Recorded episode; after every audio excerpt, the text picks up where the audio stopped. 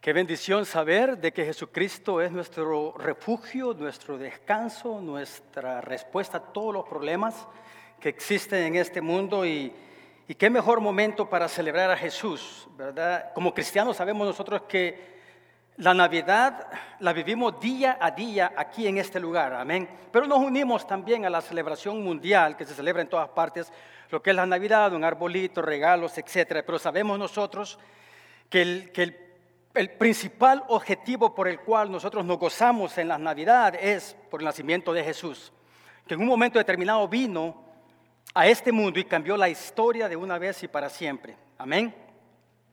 Buenos días, me da gusto verlos, los veo un poco serios. No hay nieve todavía, así que alégrense, o sería yo únicamente el que está feliz y gozoso. Porque sí lo estoy, amén. Sí lo estamos con mi esposa, ya que nuestra hija nos dio nuestro primer nietecito, así que, amén, hablando de nacimiento del niño Dios, Jehová Dios nos dio nuestro primer nieto. Y gracias por sus oraciones también, se les agradece muchísimo. Bueno, esta mañana, hermanos, vamos a, vamos a ver un nacimiento un poquito inusual, ¿ok? Vamos a estar allá en la profecía del príncipe, del príncipe de las profecías, como se le conoce al profeta Isaías. Y vamos a estar allá en el capítulo 7 y vamos a estar escudriñando el versículo, observando el versículo 14. Y realmente qué privilegio, qué bendición y, una alegría enorme, ¿no? Estamos en diciembre, estamos eh, a la vuelta de la esquina de la Navidad, así que nos gozamos en el Señor. Y hablando de, de embarazos inusuales, Haciendo un poquito de investigación, aunque me aparecieron muchas ilustraciones de embarazos inusuales, les voy a compartir con ustedes unos cuantos ejemplos. Ah, la mujer más longeva que vino a ser madre unos días antes de cumplir 71 años fue una mujer en la India que estuvo casada 50 años y intentaron por mucho tiempo tener familia. Y por supuesto, por medio de ayuda médica, esta mujer de 71 años llegó a tener un hermoso varoncito. Ese es un embarazo y nacimiento inusual. El otro que podemos, que yo observé también y que quiero compartir, fue del bebé, del bebé que pesó más en la historia, que se haya registrado en la historia. Y esto sucedió allá en el año 1955 en un, en una pequeña, en un pequeño pueblo en Italia, donde una madre tuvo un bebé, escúchenme bien, que pesó 22 libras, 8 onzas. Y realmente fue un milagro porque tanto la mamá como el hijo sobrevivieron, ¿no? Qué cosa más tremenda. Yo pensé que el hijo de mi hija, que pesó 9 libras, era grande, pero, pero bueno, otro caso inusual sucedió con una mujer en Polonia. Esta mujer estuvo 75 días, no horas, días, en labor de parto. ¿Ok? 75 días. Y gracias a Dios logró dar a luz a dos gemelitas saludables y hermosas. Y realmente eh, acabamos de pasar por esa experiencia con mi hija y fue una cosa muy especial, pero 72 horas se me hace que realmente rompió el récord de esta mujer. Esos son los nacimientos en la historia inusuales, pero el versículo que vamos a detenernos esta mañana, familia y amigos, se trata de un nacimiento, de un nacimiento también inusual, pero no de cualquier ser humano común y corriente, se trata de nuestro Señor Jesucristo.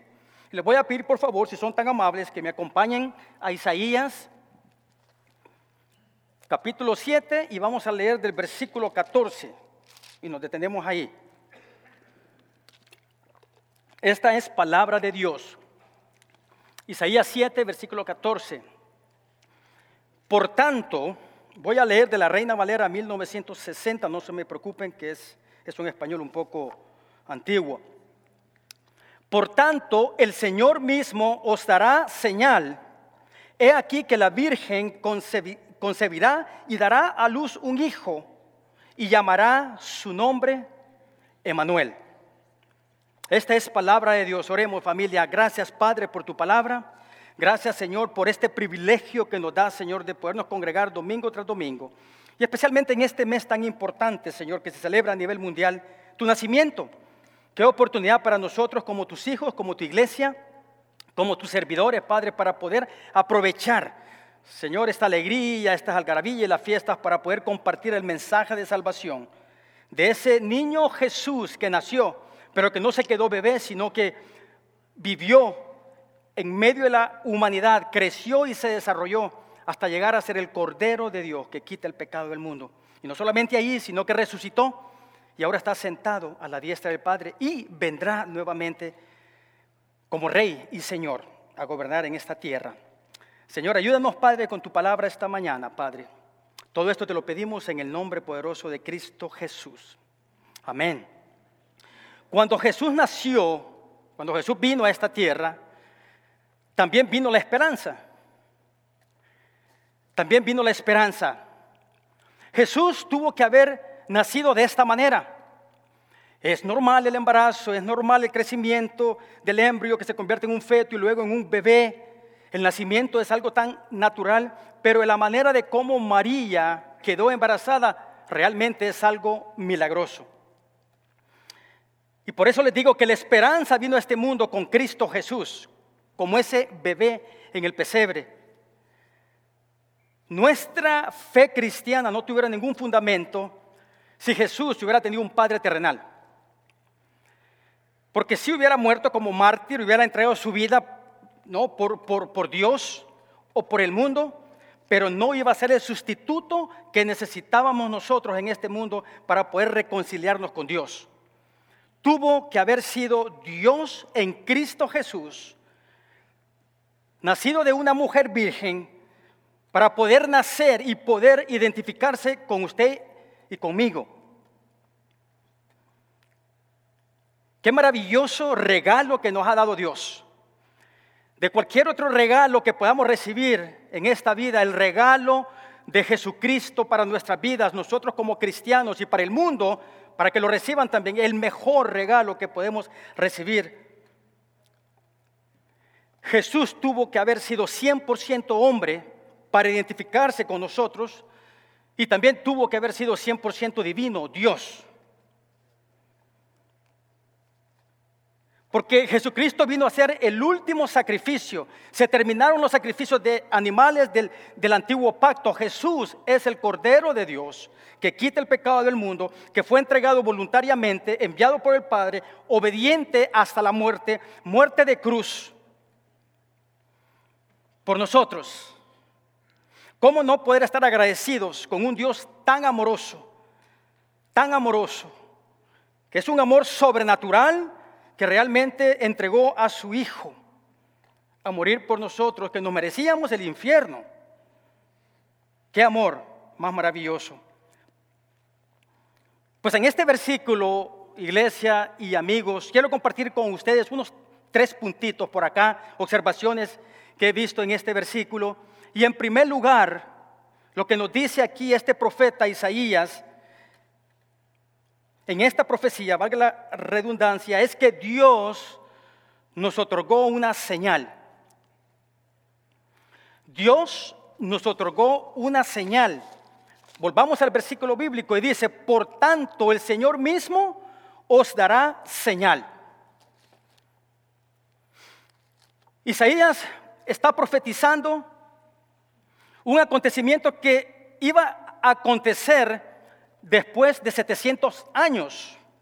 Cierta profecía que Isaías expresó se cumplió en su tiempo, pero esta profecía del nacimiento de Cristo Jesús, de una manera virginal, se iba a producir después de 700 años, que fue dicha esta profecía. En el Antiguo Testamento podemos encontrar una, una cantidad enorme de profecías o señales que nos dirigen a Cristo Jesús. Es más, toda la Biblia, desde Génesis hasta el Apocalipsis, el enfoque y la centralidad es Cristo.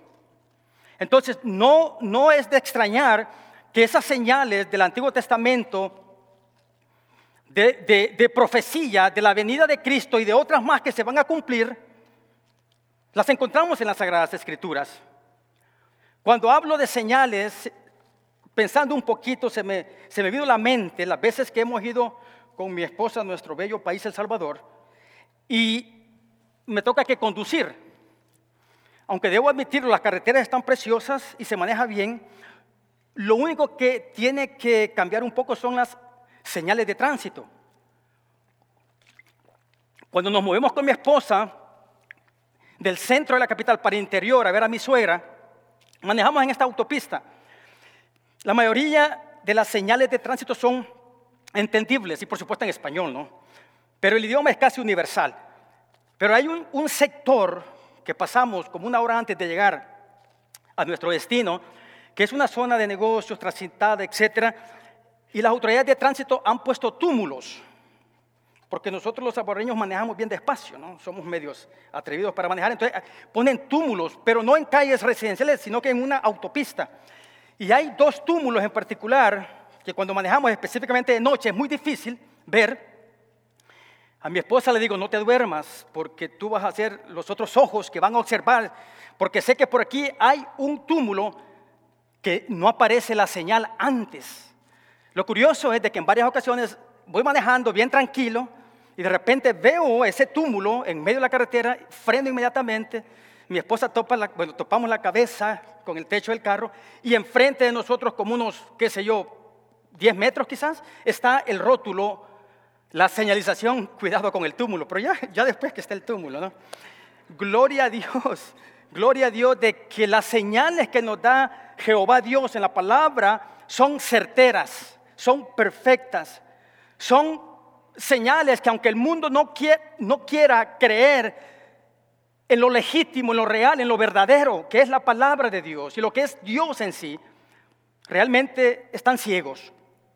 Porque la profecía es clara, es precisa, es concisa. Aquí no hay, aquí no hay cuestión de que la palabra no se va a cumplir, se cumple y se ha cumplido al pie de la letra. Es bien interesante lo que también Mateo en el capítulo 1, versículo 22 al 23, habla acerca de esta profecía. Isaías, el libro de Isaías, es el más utilizado por los autores del Nuevo Testamento. Es impresionante, habla mucho de Cristo y de muchas cosas más, pero de Cristo específicamente. Y Mateo, en el capítulo 1, versículo 22 al 23, dice lo siguiente, todo esto aconteció para que se cumpliese lo dicho por el Señor. Está citando exactamente exactamente lo que el profeta 700 años antes había expresado. Para que se cumpliese lo dicho por el Señor por medio del profeta, cuando dijo, he aquí una virgen concebirá y dará a luz un hijo y llamará y llamarás su nombre Emanuel. Y es Mateo mismo que nos da a nosotros la traducción de la palabra. ¿Qué es lo que significa? ¿A qué se refiere cuando se le llama Emanuel? Y es Dios con nosotros. Ese Jesús, 100% Dios y 100% hombre, vino a vivir en la tierra de los vivientes, de los pecadores, en este mundo caído. Él es Dios con nosotros. Ahora Jesús vive en nosotros, en cada uno de nosotros como hijos de Dios, como su iglesia. Ahora Jesús es Emanuel, Dios con nosotros por medio de su Espíritu Santo. Yo les animo que en su casa lean un poquito más lo que es el contexto de esta profecía maravillosa de Isaías. Son 66 libros, pero esta profecía específica aquí en el capítulo 7, ah, si ustedes leen el contexto, van a entender por qué dijo el profeta, por qué expresó esta profecía y a quién se la dijo, ¿no? Así como abuelo de pájaro, aconteció de que en ese momento cuando Isaías llevó palabra de Dios al pueblo de Dios, al pueblo escogido de Dios y, específicamente al pueblo de Judá, se, encontraba reinando el rey Acaz. De acuerdo a las escrituras, el rey Acaz era un rey no justo ante los ojos de Dios, era un rey malo, era un rey que se había entregado a los dioses, pero él era el rey de Judá. El reino del norte y el reino del sur surgió una guerra civil y hubo una división del pueblo de Dios, ¿no? Se fueron unas tribus para el norte, que se, que se llama como el pueblo, como el reino del norte, y se fueron otras para el sur, que es Judá, la capital Jerusalén. Pues aconteció que este rey Acaz, el rey de Judá, estaba atemorizado de gran manera, porque habían dos, tres naciones, el reino del norte de Israel, Siria y Asiria, que lo querían, que lo tenían oprimido políticamente y militarmente. Entonces, tenía esa preocupación de que iba, tarde o temprano iba a ser ocupada su territorio, su pueblo saqueado y él asesinado. Pues resulta que el, reino del norte se enoja con el reino del sur, con Judá, con el rey Acaz, porque no se une a esta confederación de naciones para combatir a Asiria. Él no quiso aceptar esa unidad y por lo tanto decidió el reino del norte y Siria invadir a Judá. Y ahí es donde se encuentra el profeta Isaías, enviado por Dios a encontrarse con el rey Acaz porque él le iba a solicitar la ayuda, el apoyo, le dio plata, le dio dinero, oro, tesoros al rey de Asiria para que ese, ese imperio peleara por ellos.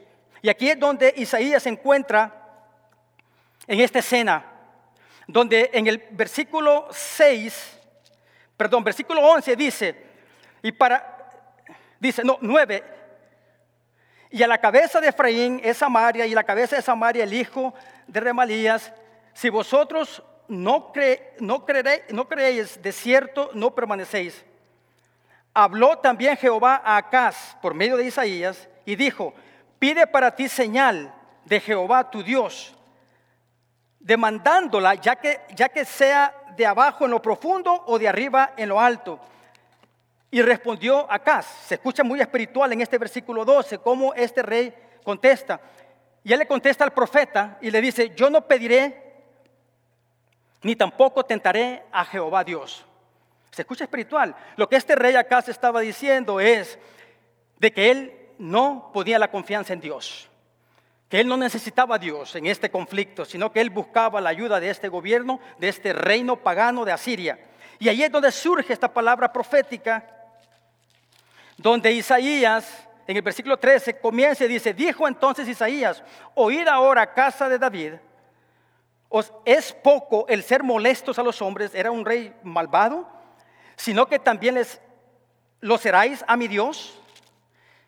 Versículo 14, por tanto el Señor mismo os dará señal, pero no solamente a ellos, sino que también en general, para todos, para todo el mundo os dará señal, he aquí que la Virgen concebirá y dará a luz un hijo y llamará su nombre Emanuel. ¿Estamos confiando en Dios? ¿Estamos poniendo nuestra fe en el Señor? ¿O estamos confiando en la economía, en el nuevo presidente? ¿Estamos confiando en la salud que tenemos? ¿Estamos confiando quizás únicamente en los médicos? ¿Estamos clamando al ser humano por auxilio antes de pedirle a Dios. Eso es lo que estaba aconteciendo en medio de esta profecía. Es muy lindo entender que no hay ningún otro libro en el mundo que sea tan preciso como la Biblia. Estas señales proféticas que han sido ofrecidas para nosotros nos hablan de ese amor único de Dios al enviar a Jesús a esta tierra.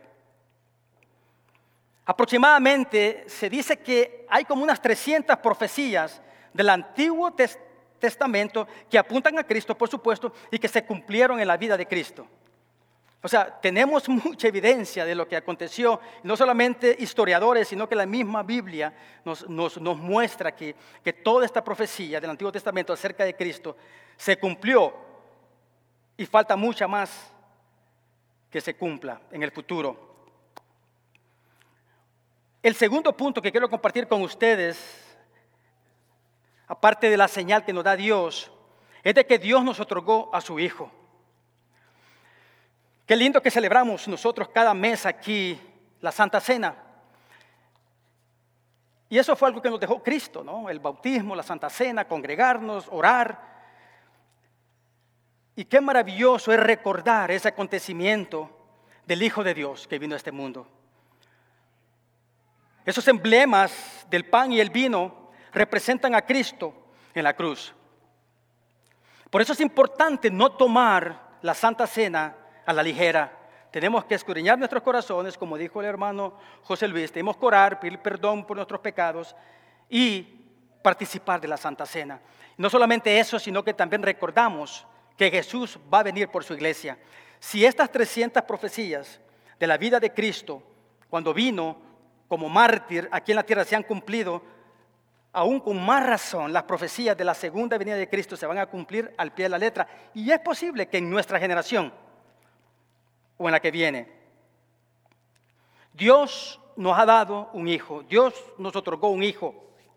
Esa señal milagrosa, esa señal milagrosa de María saliendo embarazada sin la participación del hombre, fue un embarazo milagroso por medio del Espíritu Santo, que realmente sorprendió a mucha gente y por supuesto al futuro esposo de María, José.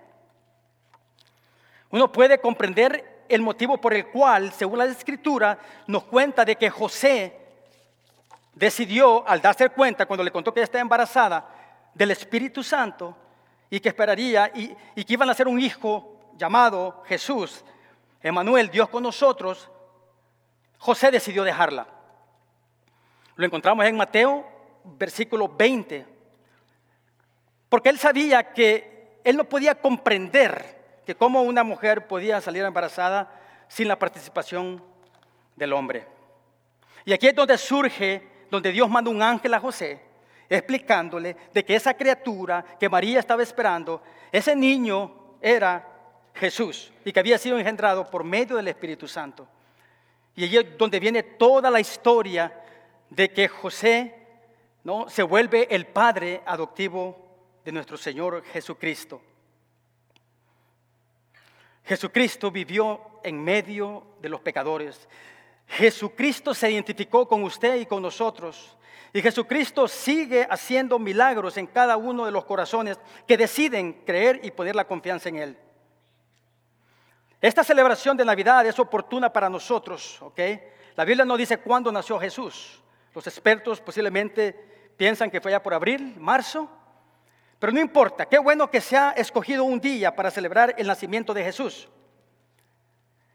Para nosotros como iglesias poder brillar y no confundirnos y no eh, eh, ocuparnos únicamente en las actividades de la fiesta, los regalos, etcétera, sino poder pedirle a Dios la oportunidad de sembrar la semilla del Evangelio a nuestros vecinos, a nuestra familia, a las demás personas.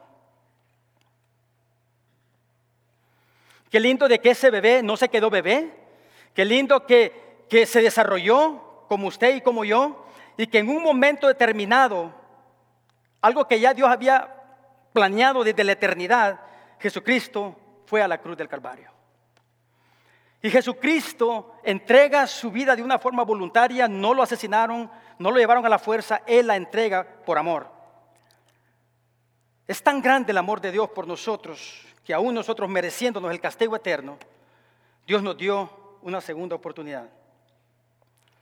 Jehová Dios mostró no solamente el amor a la humanidad, sino que también derramó toda la ira en el momento que Cristo estaba cargando con todos los pecados de la humanidad. Jesucristo ahora está sentado a la diestra del Padre. Según la palabra de Dios, Jesucristo resucitó al tercer día según las escrituras y ahora Él está sentado a la diestra del Padre. Y ese Jesús que tiene cuerpo de carne y huesos, está sentado a la diestra del Padre con un cuerpo glorificado, no cambió su divinidad. Lo único que vamos a poder presenciar cuando estemos en la presencia de Dios para la eternidad van a ser las marcas de la cruz en sus manos y posiblemente las cicatrices que tenía también por la corona de espina que se le colocó. ¿Cómo no estar agradecido con Dios ¿Cómo no darle gracias a Dios? Porque en su misericordia Él interfirió en la vida de nosotros. Gloria a Dios por Cristo Jesús y por su Espíritu Santo, porque Él es el Rey de Gloria. Amén. Y vendrá con juicio. La segunda venida de Cristo no va a ser como el siervo sufriente. La segunda venida de Cristo va a ser con juicio, autoridad y toda rodilla, dice las Escrituras, toda rodilla de inconversos o cristianos se va a doblar en la presencia de Cristo Jesús. Y por último, familia, quiero compartir lo que también podemos ver en este versículo es que Dios nos otorgó un Salvador. Dios nos dio el Salvador, que es Jesucristo. Jesucristo, Emanuel, Dios con nosotros. Dios con nosotros. Me encanta también cómo lo, lo llama Isaías en el capítulo 9, versículo 6, a Jesús con otros títulos, porque Emanuel es un título de Jesús, porque porque el nombre de él es Jesús, así se lo anunció el ángel a María. Pero aquí en el capítulo 9 Isaías también menciona otros títulos de nuestro rey. Admirable, consejero, Dios fuerte, Padre eterno, príncipe de paz. Admiramos como iglesia a Cristo, Hijo, Cordero de Dios, es para nosotros Jesucristo ese consejero al cual acudimos, la palabra de Dios, acá está. Esta es la forma que Dios nos habla a nosotros. ¿Tenemos un Dios fuerte? Yo le creo un Dios fuerte. Pueden pasar, hermanos, por favor. El Padre eterno, y vamos a compartir la eternidad con Él y el príncipe de paz.